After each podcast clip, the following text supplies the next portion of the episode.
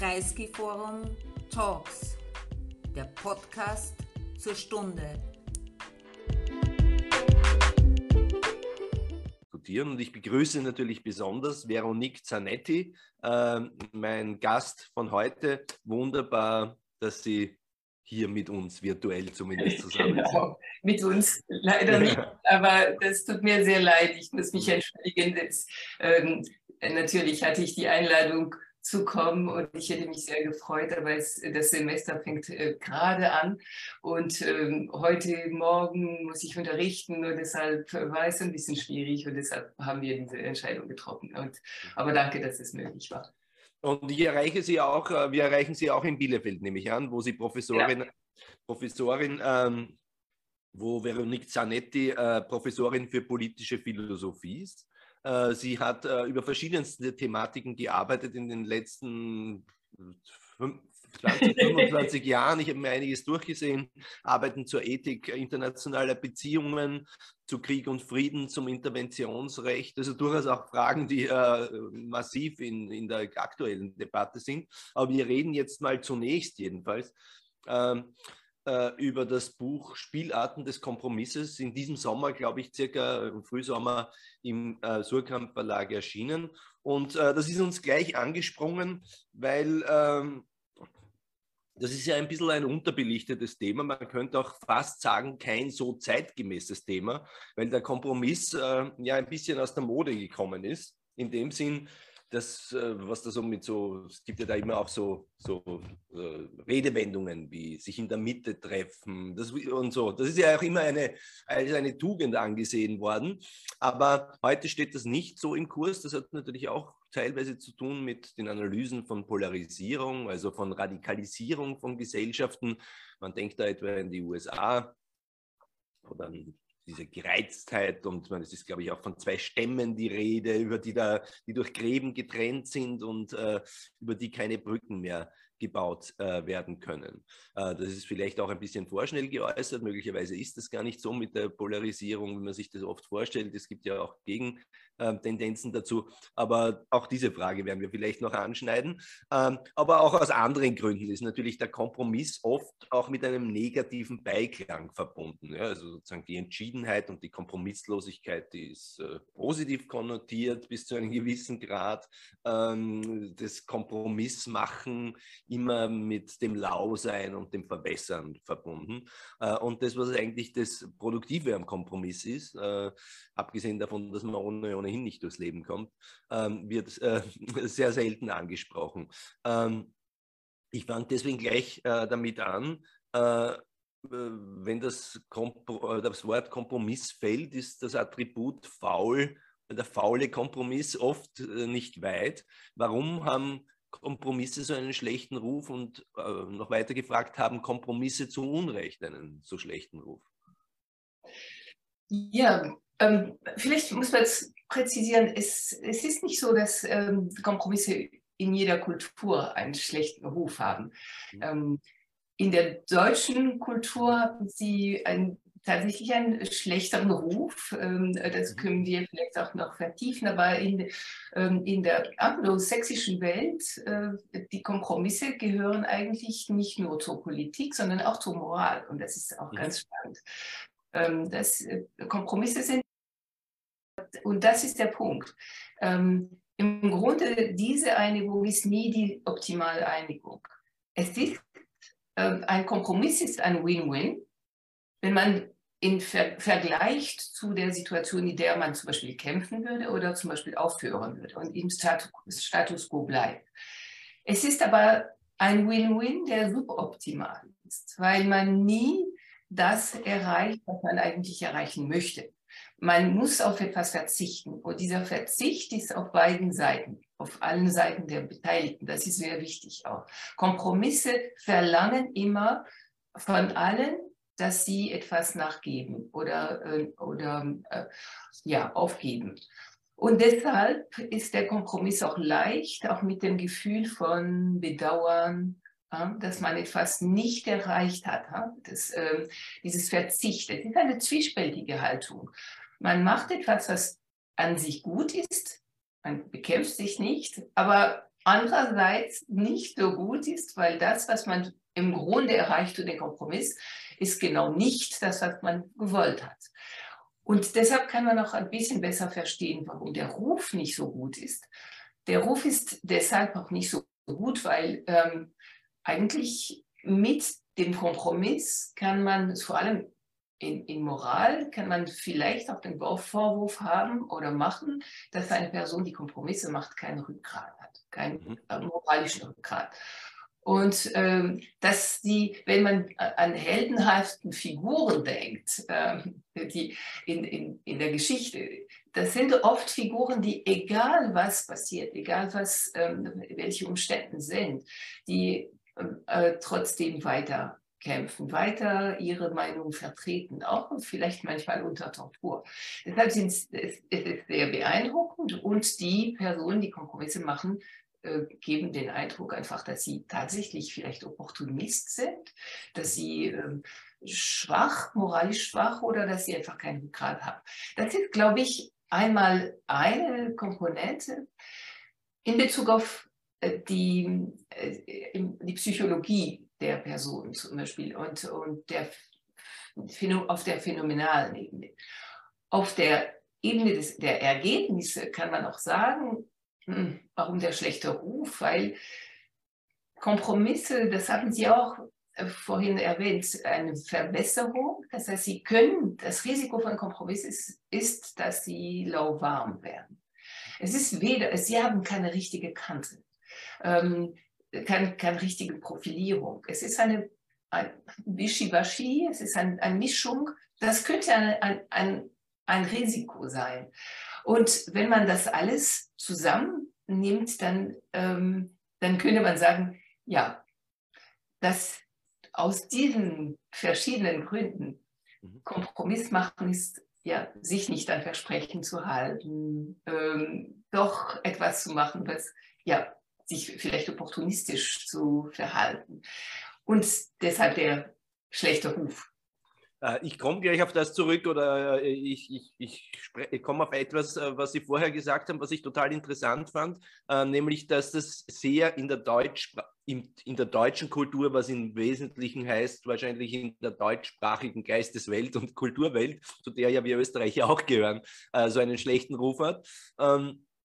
Während es in anderen Kulturen anders ist. Das ist jetzt total interessant, weil äh, äh, sowohl Deutschland als auch Österreich sind ja zumindest in politischer Hinsicht durchaus in seit spätestens, also zumindest seit 1945 eher Konsenskulturen. Ähm, also jetzt zumindest nicht besonders, äh, besonders gekennzeichnet von Konflikt, während andere politische Systeme, sowohl in Großbritannien, man denke nur an Thatcher und anderes, aber auch an Frankreich mit den äh, vielen Kon auch ja. Konflikten auf der Straße, äh, würden wir doch eher intuitiv dazu neigen zu sagen, dass die viel weniger Konf äh, Kompromisskultur haben.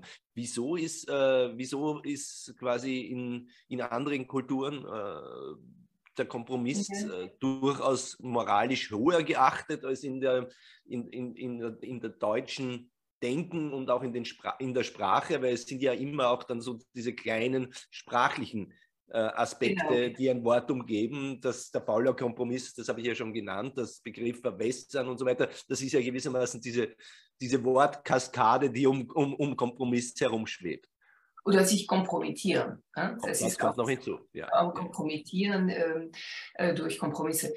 Ähm, warum genau ich, das, das müsste man wirklich auch ähm, e-, etwas genauer gucken und, und, breiter analysieren. Das habe ich auch in dem Buch nicht gemacht. Aber mhm. ähm, ich habe mich in dem Buch mehr zum Beispiel auf, ähm, auf die moralischen Kompromisse äh, konzentriert. Und ich bin Philosophin, ich bin nicht Politikwissenschaftlerin und, ähm, oder Soziologin. Das wäre vielleicht eher auch die Aufgabe äh, der, eines Soziologen äh, zu untersuchen. Ähm, interessant fand ich zum Beispiel in der Moral. Ähm, ich glaube, die, die deutsche ähm, Kultur, die deutsche das deutsche Moraldenken ist sehr, sehr geprägt von dem, äh, der deontologischen Moral, von der Pflichtmoral, von der kantischen Moral. In der, in der deontologischen Moral, in einer Pflichtmoral, wenn wir klare Pflichten haben und es, es ist auch klar, was man zu tun hat, dann äh, Kompromisse zu schließen, ist gerade Distanz zu nehmen von dem, was man eigentlich genau weiß, was man zu tun hat und was man tun soll. Und ja, es ist ein bisschen so, wie wenn Sie sagen würden, ähm, Sie wissen ganz genau, Sie dürfen nicht lügen, mhm. ähm, aber ein bisschen lügen, hm? ginge das vielleicht doch? Oder, oder lügt man vielleicht unter gewissen Umständen, je nachdem, wenn äh, wir, wir vereinbaren zum Beispiel äh, miteinander, ja, in diesen Fällen können wir vielleicht doch lügen, aber in anderen aber nicht. Ja? Das, das ist total antikantianisch, das geht gar nicht. Und interessant ist ähm, tatsächlich, dass die in der, in der anglosächsischen Moral, wenn Sie an, an Hume denken, für Hume ist die Moral eine Verhandlungssache. Es ist eine Sache der, ähm, ihr, das, ein, eine, im Grunde eine, ähm, er, er, er, sagt immer, es ist ein Hin und Geben. Mhm. Es ist eine, ein, ähm, äh, nicht an Gewohnheit, sondern ich finde gerade das Wort nicht, nicht mehr, aber es ist tatsächlich eine, eine Sache der Verhandlung. Mhm. Und, ähm, und wenn es so ist, äh, er nimmt das Beispiel, ja, oder Gerechtigkeit ist oft, Gerechtigkeit ist also an Geben und, und Nehmen. Es ist auch etwas gewissen ähm, kulturellen äh, Konstanz auch äh, sich etabliert hat. Oder es kann sich ändern jemand wie, ähm, wie zum Beispiel Gilbert Hamann hat, es ist jemand, eher ein theoretischer Philosoph, aber er hat auch über politische oder Moralphilosophie geschrieben. Und für ihn Moral ist Kompromiss. Das heißt wirklich, das moralische Finden ist immer etwas, was man in Verhandlung, so ein bisschen wie, wie die Vertragstheorie. Ja, die Vertragstheorie von Hobbes, von Locke, ist im Grunde nicht nur eine politische Theorie, sondern die Vertragstheorie ist auch eine Vertragstheorie der Moral. Welche sind die Normen, die wir uns geben? Die Normen, die wir uns geben, sind auch die Normen, die wir durch Konvention, das war Jung, ja, das war das Wort, das ich suchte, Konvention nach der Theorie der Moral, oder hier durch einfach einen Vertrag. Ein Vertrag ist eine Form von Verhandlung. Insofern, da hat die Moral ihr Ort direkt in, ähm, in der Verhandlungsmöglichkeit. Aber nicht so bei, bei Kant. man könnte sich nicht vorstellen, dass die Moral an, aus der Verhandlung auch springt.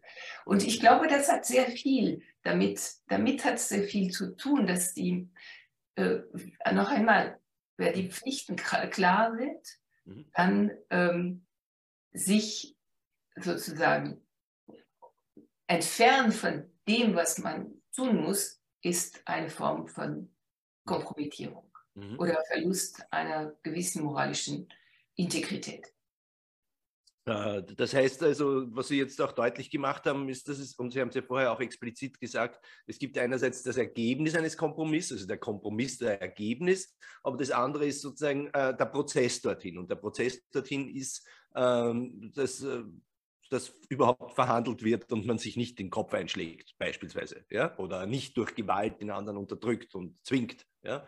Äh, das heißt, wenn man die Frage stellt, was ist eigentlich das Gute am Kompromiss, ist man eigentlich als erstes mal dabei, dass man sich darauf einigt, dass man äh, nicht gegeneinander Gewalt einsetzt, äh, sondern dass man auf einem Verhandlungsweg oder welcher immer dann Aushandlungsweg äh, zu einem Ergebnis kommt.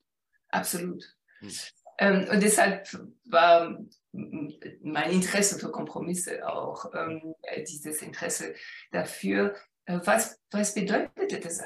Kann man nicht doch etwas gewinnen ja, an diesem Kompromiss? Und ähm, Kompromisse bedeutet tatsächlich eine Bereitschaft, eine gewisse Einstellung der Parteien, die miteinander verhandeln und die, ähm, die merken, dass sie nicht weitergekommen sind durch zum Beispiel Austausch von Argumenten. Ähm, äh, dass sie trotzdem sagen, wir bleiben dabei und wir äh, verzichten auf die Gewalt. Wir suchen eine Möglichkeit, ähm, einen gemeinsamen Nenner zu finden.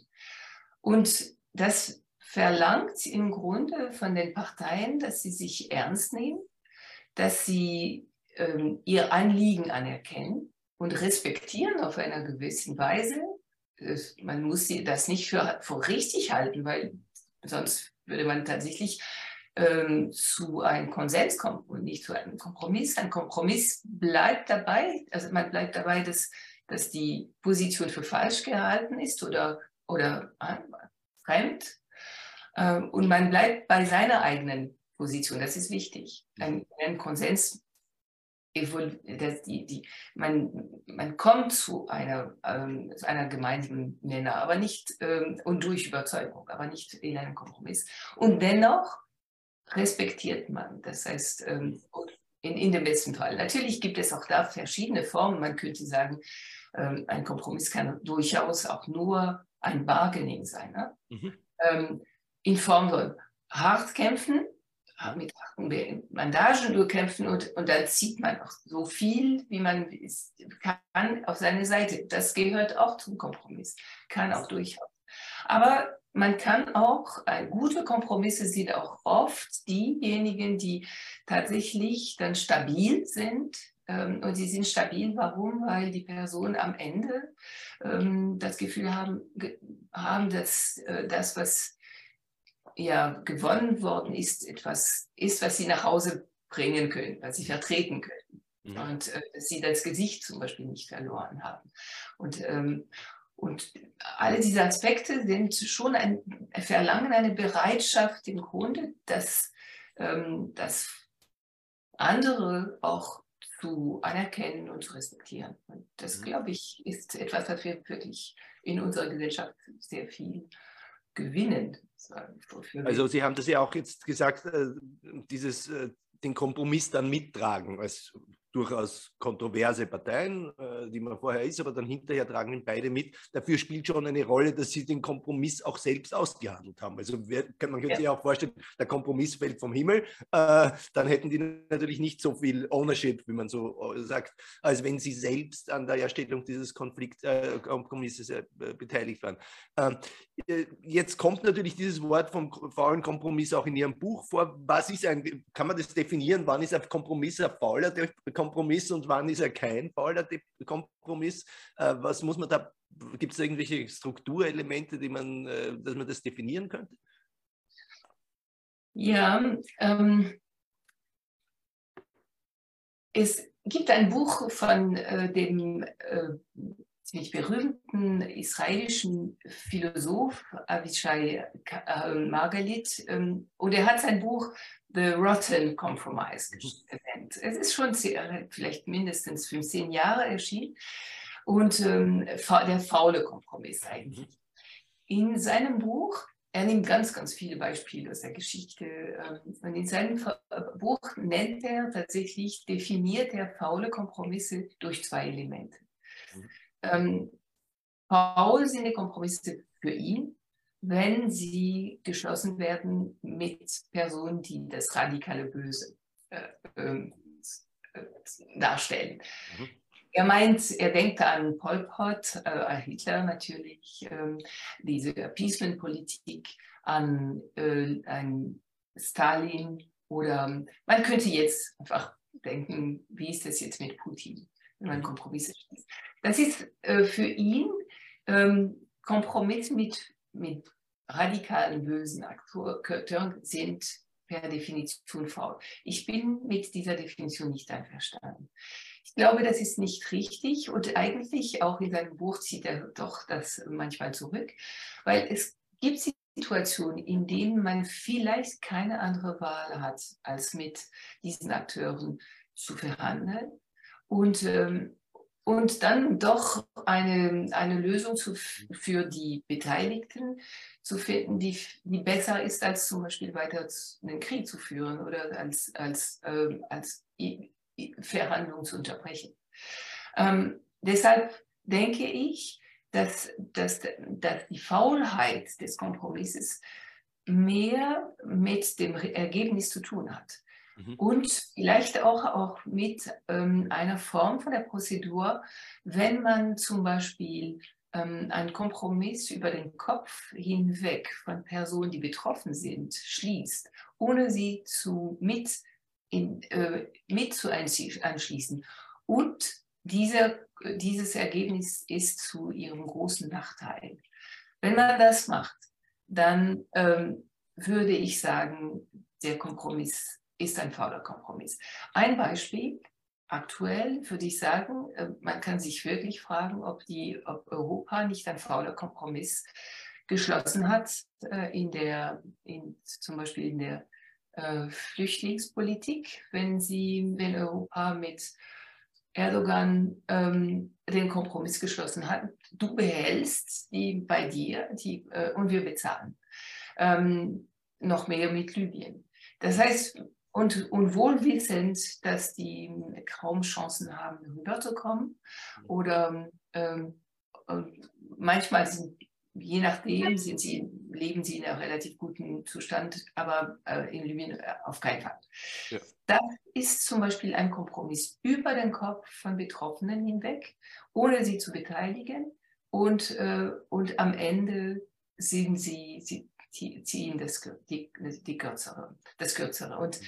ähm, und insofern, das ist die zweite Definition, die äh, Margalit nennt. Er sagt, wenn zum Beispiel ein Kompromiss dazu beiträgt, dass ein ähm, Regime, was die ungerechte Regime auch verstetigt wird, äh, unterstützt wird, ähm, dann ist ein Kompromiss faul. Und mhm. da würde ich ihm völlig recht geben.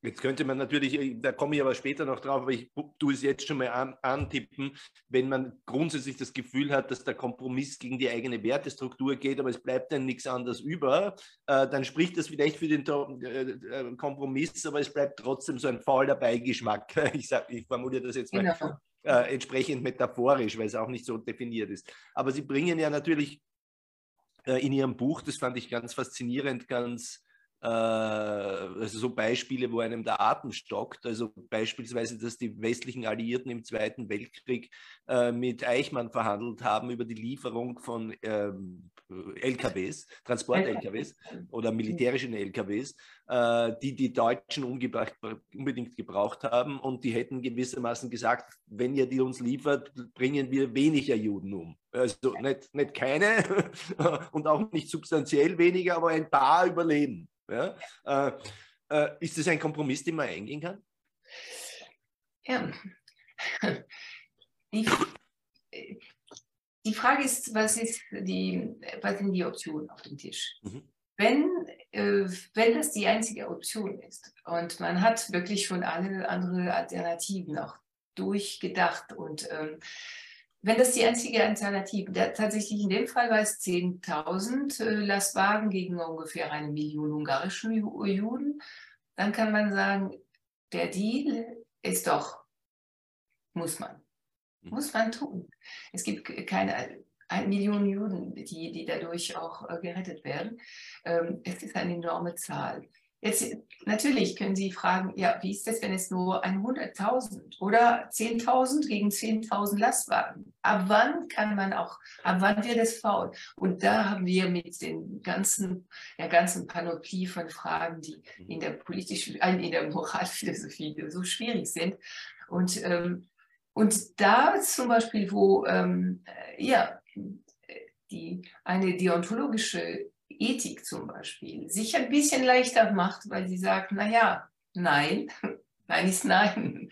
Es ist nicht ein bisschen nein und, und jetzt ähm, ähm, es, äh, zum Beispiel, wenn, wenn man sagt, man darf nicht töten ähm, ja, oder nicht äh, Tortur anwenden, quälen, aber ein bisschen, und für, um das zu, zu, zu erreichen, doch, das, das, das Ziel ist doch so wichtig, ähm, dann ja, und dann macht, werden sich die, die Hände schmutzig. Für die Deontologie ist es ein klares Nein.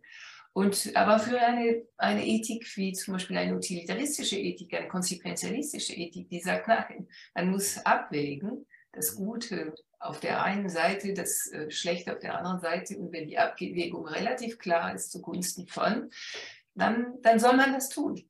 Mhm. Und, ähm, und da es tut sich die konsequenzialistische Ethik mit Kompromissen nicht so schwer. Die Frage ist übrigens, das ist interessant, ob, ähm, ob die, Kontrast, Kontext, äh, die konsequenzialistische Ethik oder utilitaristische Ethik überhaupt Kompromisse schließt. Weil man könnte sogar sagen, äh, sie schließt eigentlich keine Kompromisse. Kompromisse sind nicht nötig. Eigentlich, was am Ende der Überlegung ist nur, was man braucht, ist eine gute Abwägung. Und wenn man eine klare Abwägung auch getroffen hat und man hat ja die klare Entscheidung, dann braucht man eigentlich keine Kompromisse zu machen. Dann ist die Richtung der Handlung ziemlich klar. Weil noch einmal, mhm. Wenn, die, wenn, die, wenn man eine Abwägung zwischen Nutzen und Kosten hat oder so. Ja. Ne? Aber, aber auch hier ganz, also jetzt könnte man, weil Sie Tortur, also Folter genannt haben, es gab ja in Deutschland mal so einen Fall sogar, äh, den könnten wir jetzt noch mal ein bisschen ausschmücken. Angenommen, ein Geiselnehmer, man hat einen Geiselnehmer, der drei, drei Geiseln irgendwo hat, äh, die sterben werden, wenn man ihnen nicht sagt, wo sie sind wenn er einem nicht sagt, wo sie sind. Äh, also foltert man ihm, wenn man sich denkt, also wenn die Abwägung ist, die Folter ist äh, ein viel geringeres Übel als der Tod von drei Leuten. Ähm, ähm ich glaube, also das reale Beispiel war, dass ein Polizeipräsident dann einen so einen Menschen äh, quasi die, die Folter angedroht hat, sodass er das wirklich glaubt hat, dass er jetzt äh, äh, gefoltert wird. Und der, äh, der Junge, der da quasi als Geisel gehalten wurde, war dann eh tot. Äh, äh, das, also da würde natürlich, wenn man sozusagen Pro und Contra im Sinne von Bilanz äh, abwägt, natürlich klar sein, dass die, dass die Folter ein geringeres Übel ist als der Tod von drei Menschen. Aber äh, das Argument ist dann, äh, man gerät auf eine schiefe Bahn, wenn man damit einmal beginnt, äh, dieses Slippery Slope-Ding. Äh, und die Folgen werden dann langfristig viel ärger sein als der Tod von drei Leuten. Also äh, die, die, Art von, also wie kann man das nennen, dass ein moralischer Dammbruch damit in, in Gang gesetzt ja. würde, der schlimmer wäre als die Konsequenz, die man damit jetzt verhindern würde wollen. Sie haben recht. Allerdings, wie gesagt, es äh, ist nicht für jede Moralkonzeption auch so klar. Mhm. Weil noch einmal für eine utilitaristische oder konsequenzialistische ähm, äh, Position, die, für die das Richtige ist das, was am Ende, ähm, wo das Bessere auskommt, ja, wenn man bei der Abwägung, wenn es durchaus und klarerweise besser ist, eine Person zu quälen, damit man das Leben von drei Personen ähm, ähm, auch rettet, dann, dann gibt es keinen Zweifel. Das soll, sollte man tun. Und, äh, und das ist, was ich meinte. Ähm, aus dieser Perspektive der Konsequenzialist muss sich nicht fragen, muss ich einen Kompromiss schließen, weil das ist kein Kompromiss im Grunde, es ist nur eine Abwägung und die, mhm. die Lösung ist ziemlich klar. Noch einmal, der Kompromiss tut weh, weil der Kompromiss bedeutet oder impliziert, dass man das tut, was man eigentlich für nicht richtig tut, weil man ja alles in allem, weil es richtig, das, äh, richtig ist, so einen Kompromiss zu schließen. Und letztlich könnte man sich überlegen, ja, Kompromisse sind eher in dem Raum sozusagen von, von deontologischer Theorie notwendig manchmal, weil, ähm, äh, weil wenn man dieses Beispiel wieder nimmt, sie, ähm, die, die, im Grunde die Pflicht wäre zu sagen, na, es gibt ein Verbot zu äh, äh, tatsächlich zu quälen, zu Tortur anzuwenden. Es gibt ein Verbot. Und dann ist es unabhängig. Man darf es nicht äh, jetzt anfangen ähm, zu zum Beispiel äh, zu, zu, zählen und zu sehen, welche sind die Vorteile. Mhm. Und wenn es so ist und Sie würden sagen, aber ähm, ich halte mich nicht an dieser Pflicht, weil ich das wirklich als zu, zu schwierig oder, oder nicht vertretbar. Und ich ge, lasse nach oder ich gebe nach, dann würden sie einen Kompromiss schließen. Und das wäre aus der Sicht einer deontologischen Moral, das tatsächlich würden sie sich die, die, die Hände schmutzig machen. Äh, jetzt äh, diskutieren wir ein weiteres Beispiel noch kurz, äh, berühren wir es kurz, äh, das Gott sei Dank nicht so äh, sozusagen so tief in den Morast greift wie Verhandeln mit Eichmann oder äh, foltern oder nicht foltern, sondern äh, ein sehr viel weniger dramatisches Beispiel ist. In Österreich haben wir zum Beispiel eine Koalition zwischen den Grünen und der ÖVP, ähm, was natürlich ein bisschen äh, eine heiklere Angelegenheit war als eine übliche politische Koalition, weil es ist eine politische Koalition der ÖVP und der Sebastian Kurz, der die ÖVP sehr weit nach rechts geführt hat. Ähm, und äh, die Grünen sind ganz woanders und haben damit natürlich nicht nur Probleme, wie Parteien sie es üblicherweise so haben, sondern haben natürlich auch Probleme, was ihre eigene Identität betrifft, ihre eigene Werthaltungen auch. Es ist ein Kompromiss mit den eigenen Werthaltungen, wenn man das so nennen mag. Ähm, und äh, das hat ihnen natürlich an vielen Stellen wehgetan.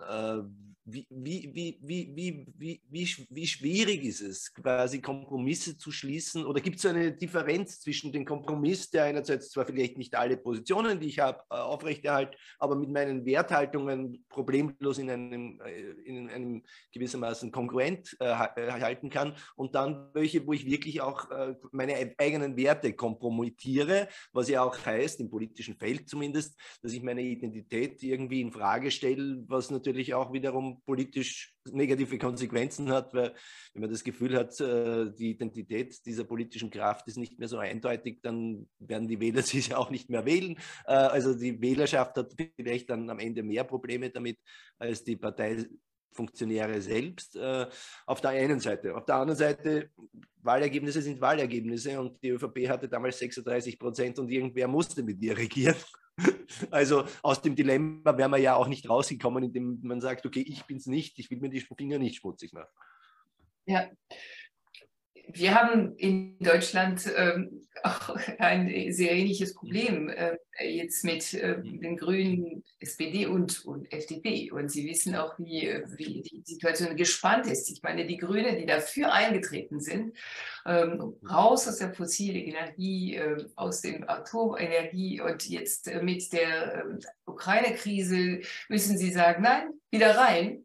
Und, und wir lassen mhm. offen, Und äh, ich meine, das, äh, das ist tatsächlich äh, genau wie Sie sagen.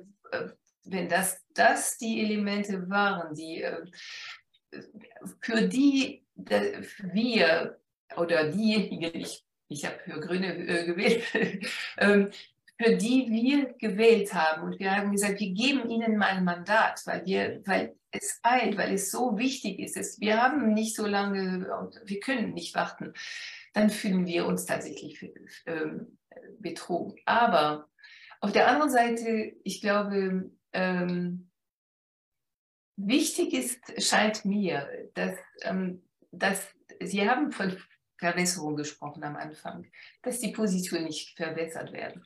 Mhm. In einem Kompromiss kann man durchaus äh, trotzdem Transparenz verschaffen, dass man sagt, gut, ich, ähm, und es scheint, ich scheint mir in Deutschland relativ zu gelingen, dass, ähm, dass sie das kommunizieren.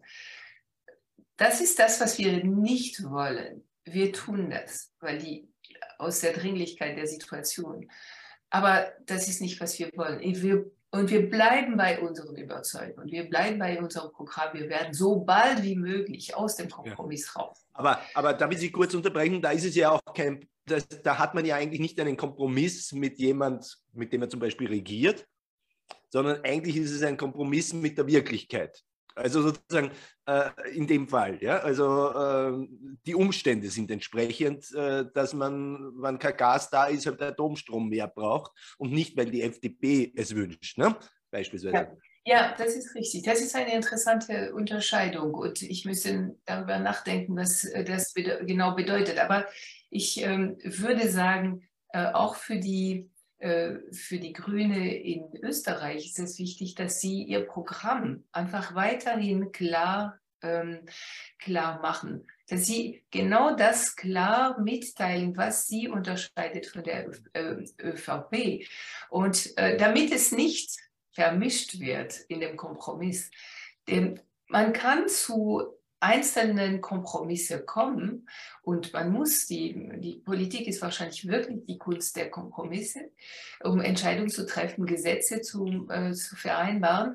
Dennoch, wenn man weiß, ähm, wo die Fronte und, und wo die Linie, äh, die Trennungslinie läuft und wo die Fronte, wie die Fronte sind, dann denke ich mir, ähm, äh, riskieren vielleicht die Parteien nicht zu viele Stimmen zu verlieren. Ab dem Moment, wo es nicht mehr klar ist, was ist jetzt äh, VP, was ist Grün, dann, dann ist, es, ist es gegessen. Ich glaube, dann äh, bei der nächsten Wahl äh, wird die, werden die Wähler sich rächen und werden einfach anderswo ähm, versuchen, Repräsentanten zu finden, die, die sie richtig repräsentieren.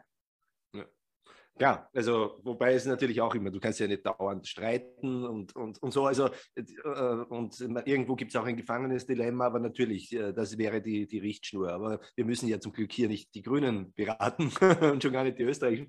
Äh, der Punkt, äh, es ist natürlich, wenn wir jetzt sozusagen so, schon so in die, in die, in die in, in, die Tiefen des normalen politischen äh, Kompromisses gehen, äh, dann reden wir natürlich über politische Kompromisse in Demokratien. In, in Diktaturen ist das natürlich was anderes. Und äh, äh da haben Sie ja auch, äh, glaube ich, ein ganzes Kapitel oder ein halbes Kapitel über Hans Kelsen, den großen österreichischen Staatsrechtler. Äh, das heißt dann, glaube ich, auch Demokratie ist Kompromiss. Und das ist ja völlig klar. Also sozusagen erst einmal, wir leben in heterogenen Gesellschaften. Mit, in, Parlament, in Parlamenten gibt es oft fünf, sechs Parteien. Äh, keine hat die absolute Mehrheit. Äh, also ist, da ist ja logisch, dass es den Kompromiss braucht. Das ist das Erste. Und zweitens, selbst wenn es 51, eine Partei 51 Prozent hätte und die absolute Mehrheit, kann sie nicht äh, quasi so agieren, als wäre sie könnte sie diktatorisch über die 49 Prozent anderen rüberfahren. Das ist ja auch eine Erfahrung, die man gemacht hat äh, und, und so weiter und so fort. Äh, es gibt aber dann noch ein weiteres Argument, das ich sozusagen offensichtlich bei Kelsen zumindest so implizit finde, äh, ist nämlich die Vorstellung, dass der Kompromiss, der im parlamentarischen Verfahren gefunden wird, eigentlich besser ist als die jeweiligen Ausgangspositionen, die die verschiedenen äh, Kompromisspartner haben. Äh, weil, äh, weil man immer schlauer ist, wenn verschiedene Gesichtspunkte zum Tragen kommen und das Kluge aus verschiedenen Seiten ähm,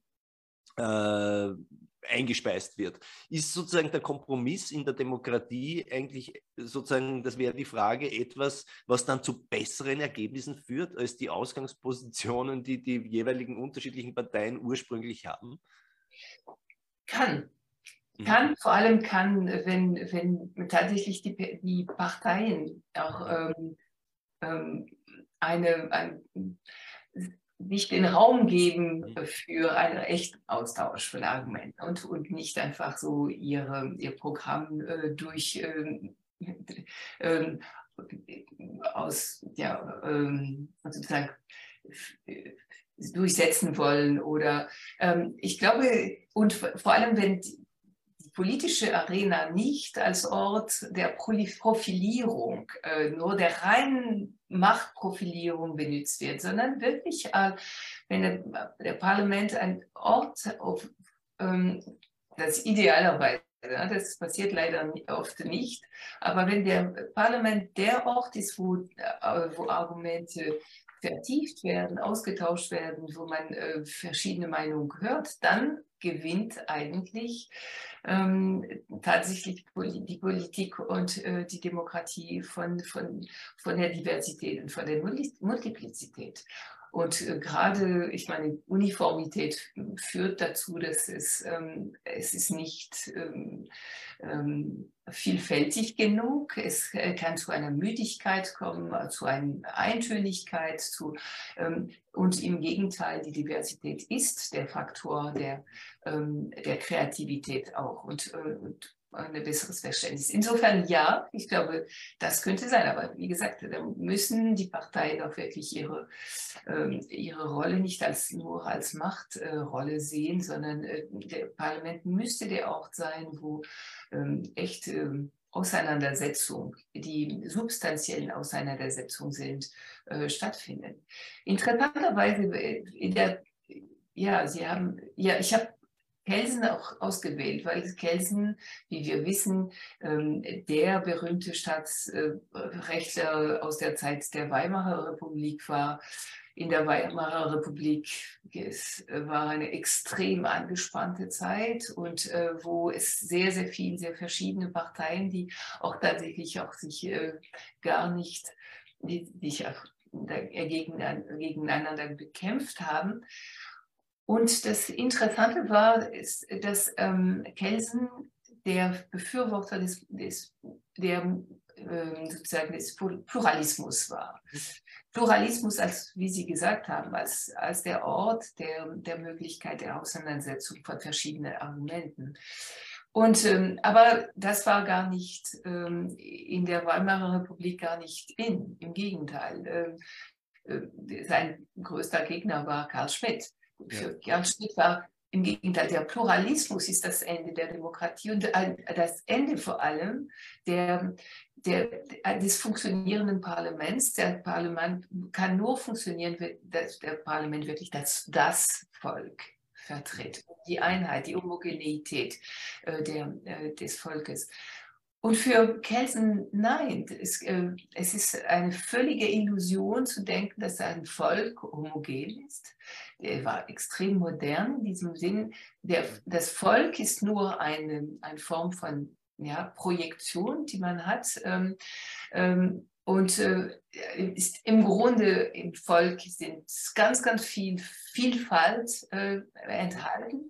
Und der Staat und ist nur die Möglichkeit tatsächlich eine Einheit, die künstlich ist, die rein formell ist, eine äh, Einheit zu verschaffen. Und diese Einheit ist nicht eine substanzielle Einheit, sie kommt ein Volk, eine Meinung oder eine Identität zum Beispiel. Und das heißt, er musste damit sich damit auseinandersetzen, dass, dass der Pluralismus innerhalb des Volkes äh, ist und deshalb die Demokratie als die beste Möglichkeit dieser Vielfalt darzustellen und im Mehrheitsprinzip zum Beispiel ähm, sie zusammenzubringen in eine Form von einer Entscheidung, die repräsentativ ist für die Mehrheit des Volkes. Aber die, für ihn war wichtig die Dynamik sozusagen der, der, der Demokratie. Das heißt, eine Mehrheit ist nur dann eine Mehrheit, die im Grunde immer ein Spiel ist mit der Möglichkeit, dass die Mehrheit zur Minderheit wird. Mhm. Und die Minderheit so, muss sozusagen auch immer die Möglichkeit haben, auch zur Mehrheit zu gehören. Mhm. Und weil, weil es diese dynamische Form gibt, dann kann die Mehrheit, muss die Mehrheit eigentlich äh, die Meinung der Minderheit auch berücksichtigen. Und da das ist wirklich das besondere Interessante und das Besondere an der, an der Darstellung der Demokratie ähm, bei Kelsen, Demokratie als tatsächlich als Kompromiss, weil, die, weil, weil der Kompromiss ist die Tatsache, dass man im Grunde doch, auch wenn man das nicht will, sich an die Meinung der Mehrheit äh, schließen muss wohl wissen, dass das nächste Mal vielleicht man die Chance hat, äh, die mhm. Mehrheitsverhältnisse zu, um, zum Umkippen zu bringen. Jetzt ist es natürlich so, äh, Sie haben von der Vorstellung gesprochen, da, oder quasi der Projektion äh, eines homogenen Volkes, das es natürlich nie gibt. Ähm, es gibt ja auch da so diese unterschiedlichen Begriffe Volk auf der einen Seite, was so eine Art Homogenität irgendwo schon unterstellt. Auf der anderen Seite Bevölkerung, da schwingt die Bevölkerung ist bunt und ähm, zufällig zusammengewürfelt. Ja? Also ist vom Begriff her ganz was anderes. Ähm, auf der anderen Seite gibt es natürlich schon so etwas wie, wie äh, möglicherweise, sagen wir mal so, äh, eine Voraussetzungsbedingung für funktionierende Demokratie, dass äh, es nicht total heterogen wird, ja? Äh, dass man sich doch irgendwie so als zumindest das Ähnliche begegnet. Und je heterogener eine Gesellschaft und je mehr sie sozusagen in eine unendlose Zahl von Minderheiten zerfällt, äh, umso, umso schwieriger wird das alles. Sowohl die Kompromissfindung, äh, Mehrheiten zu finden, auf der anderen Seite produziert vielleicht gerade das auch Polarisierung. Äh, Kann es sein, dass äh, zu viel Heterogenität äh, auch die Kompromissbildung, die in der Demokratie notwendig ist, untergräbt? Ja, ich denke schon. Ich denke, das ist ein Risiko tatsächlich. Ähm, auf der anderen Seite, das hängt auch davon ab, ob die, äh, diese heterogenen ähm, Parteien in der Lage sind, ja oder nein, ähm, gewisse minimale, ähm, einen Kern von, von Bedingungen zu erkennen, äh, um gut miteinander zu leben. Damit meine ich zum Beispiel Verfahren, aber ich meine auch Werte. Man kann auch ein Minimal von Werten ähm, äh, anerkennen, die, die notwendig sind für eine gut funktionierte Gesellschaft. Mhm. Wenn diese Parteien, denken Sie, äh, gut, jetzt ist es nicht unbedingt das beste Beispiel, ne, weil ähm, es war aber lange ein gutes Beispiel von Amerika mit den vielen Völkern tatsächlich, die ihre Religion, ihre Sprache, ihre Kultur behalten haben. Sie gehen durch New York und sie haben einfach alle diese Quartiere, die, die, die einfach so ihr Leben weiterführen und trotzdem äh, unter der Verfassung mit, ähm, und der Anerkennung der Artverfassung und mit Gleichheit und, und, ähm, ja, und, und, und bestimmte Werte, ähm, die, die, die alle als, als gültig für das gut funktionierende der, der, der Gesellschaft ähm, anerkennen. Da, wo es gefährlich ist, wenn diese, dies minimal an, an Werte äh, bröckelt, und, ähm, und wo tatsächlich die Multiplizität oder die, dieses Agonale wirklich zu einem agonalen Diskurs und von Machtdiskurs ähm, wird. Und da je heterogen eine Gesellschaft, desto schwieriger wird sie, wird ihr, ihr Funktionieren sein. Das glaube ich auch. Ähm, ich stelle heute eine letzte Frage, die ein bisschen weggeht von dem äh, im, im Kern politischen, bevor wir dann auch den ähm, ähm, dem Publikum noch die Möglichkeit geben, die eine oder andere Frage vorwärts zu bringen. Wir haben jetzt viel über das Politische gesprochen, aber es gibt ja natürlich auch im allgemeinen Lebenvollzug das, was man unter kompromissbereit äh, bezeichnen würde oder umgekehrt der geradlinige Mensch, der immer konsequent ist, der vielleicht auch so ein bisschen rigide ist, äh, der kommt nicht leicht zum Le durchs Leben erstens und zweitens will man vielleicht mit, nicht dauernd mit dem im Kaffeehaus sitzen, weil er irgendwie anstrengend ist. Ja? Ähm, äh, ist, äh, ist diese Kompromisslosigkeit äh, eigentlich dann nicht so etwas, ist Kompromisslosigkeit im Lebensvollzug nicht eher fast schon was äh, äh, Pathologisches und umgekehrt äh, gehen wir nicht dauernd auch Kompromisse mit uns selbst ein, sei es sozusagen mit unseren Werten, aber auch sozusagen mit verschiedenen Werten, die wir haben, die ja selbst miteinander im im Widerstreit stecken. Ja? ja. Kompromisslosigkeit als, äh, als eine gewisse, nicht nur etwas anstrengend, sondern es, es kann gefähr, gefährlich sein. Ja, ähm, bei, beim, denken Sie, auch, auch moralisch Kompromisslosigkeit ist sehr nah, kann sehr nah an, ähm, an einer starken Ideologie auch, ähm, die sehr wenig Toleranz auch mit sich bringt. Ähm, denken Sie an, an ich, ich, will jetzt nicht von, von, Hitler sprechen, weil ich glaube, das ist das äh, falsche Beispiel, weil wir, wir, würden nicht von moralischen Personen, aber denken Sie an Regen, aber wir würden, mhm. denken Sie an Robespierre, mhm. Calvin, mhm. Personen, die, die, tatsächlich deren, ähm, deren moralischen ähm, Werte dann über, dann über alles und über alle Kompromisse gingen und Kompromisse, die sie mit sich selbst, aber auch mit anderen Personen gemacht haben und, und sehr eng mit Intoleranz auch ineinander gingen. Und insofern ja, ähm, das kann durchaus äh, gefährlich sein. Mhm. Und ich glaube, ich weiß nicht, ob es, es das bedeutet, dass man einfach jetzt ein Lob auf äh, Kompromiss auch mit sich selbst machen muss. Äh, die Frage ist auch, ob man überhaupt mit sich selbst Kompromisse schließt. Das ist auch ähm, eine philosophisch interessante Frage, weil eigentlich der klassische Kompromiss ist tatsächlich immer so intersubjektiv, ähm, weil, weil man verhandelt. Also man kann nicht mit sich selbst verhandeln. Hm, nicht so richtig. Mhm. Ähm, man kann sagen, ich höre auf zu, zu rauchen und dann hm, heute noch eine Zigarette, ja, okay, aber das ist keine richtige Verhandlung. Das könnte man sagen, das ist nur moralische Schwäche oder, ja. oder psychologische Schwäche und nicht so richtig für Handlung. Während äh, hartes Verhandeln bedeutet tatsächlich, man hat zwei Fronten und deshalb ist es jetzt schwierig ob, zu wissen, ob mit, man mit sich selbst Kompromisse macht. Aber man könnte sagen, tatsächlich, ähm, wenn in bestimmten Situationen des Lebens, wo man ähm, sehr harte ähm, Entscheidungen treffen muss äh, und die nicht mit ein, und, Pflicht vielleicht, äh, die nicht miteinander vereinbar sind. Denken Sie mhm. berufliche Pflicht äh, und Familie, familiäre Pflichten. Und da müssen Sie Kompromisse machen. Und da könnte ich sagen, ja, da machen Sie Kompromisse mit sich selbst im Grunde, weil Sie machen, Sie verhandeln nicht mit jemand anders und Sie müssen sich selber entscheiden. Mhm. Ähm, will ich jetzt kürzer treten beruflich, damit ich mehr Zeit für die Familie habe oder will ich meiner Familie vielleicht äh, sehr starke Verzichte zumuten, damit ich äh, beruflich mich ähm, ja, äh, realisiere. Und das sind, dann sind doch Formen von Kompromisse letztlich. Und ich könnte mir vorstellen, dass man sie zum Beispiel als Kompromisse nicht mit, mit sich selbst äh,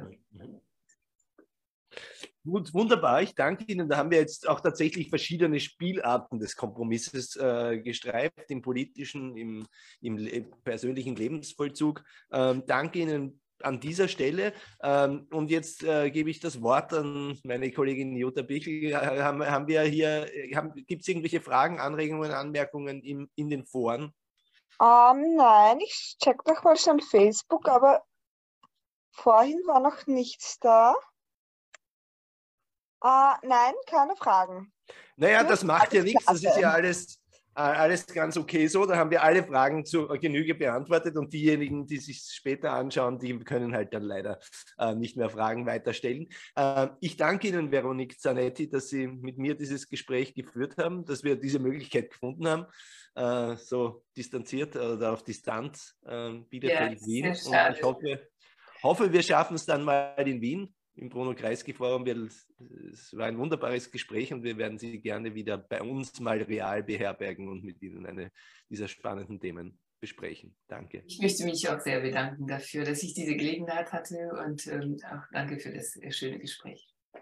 Dankeschön. Also Veronique Zaretti, äh, Spielarten des Kompromisses im Surkamp Verlag erschienen, äh, noch sehr viel ausführlicher alles behandelt als das, was wir in, diesem, in dieser Stunde heute besprochen haben. Dankeschön.